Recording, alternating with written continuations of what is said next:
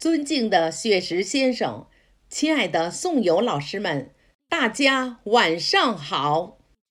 我是今晚诗会的主持人赵春平。伴随着冬日温暖的阳光，我们迎来了香雪台活动部主办、香雪台一部朗读者承办的以“腹有诗书气自华”为主题的诗会。中华诗词承载三千多年历史，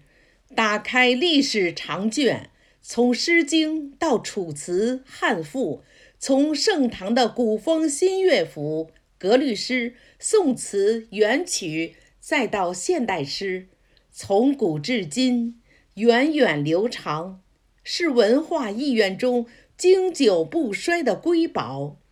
犹如夏日繁星闪烁着夺目的光彩，又如秋日的硕果散发着馥郁的芳香，弘扬中华优秀的文化。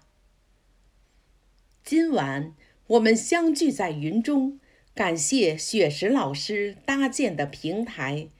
雪石老师不仅是一位诗人，而且还是一位有大爱。有爱心的诗人，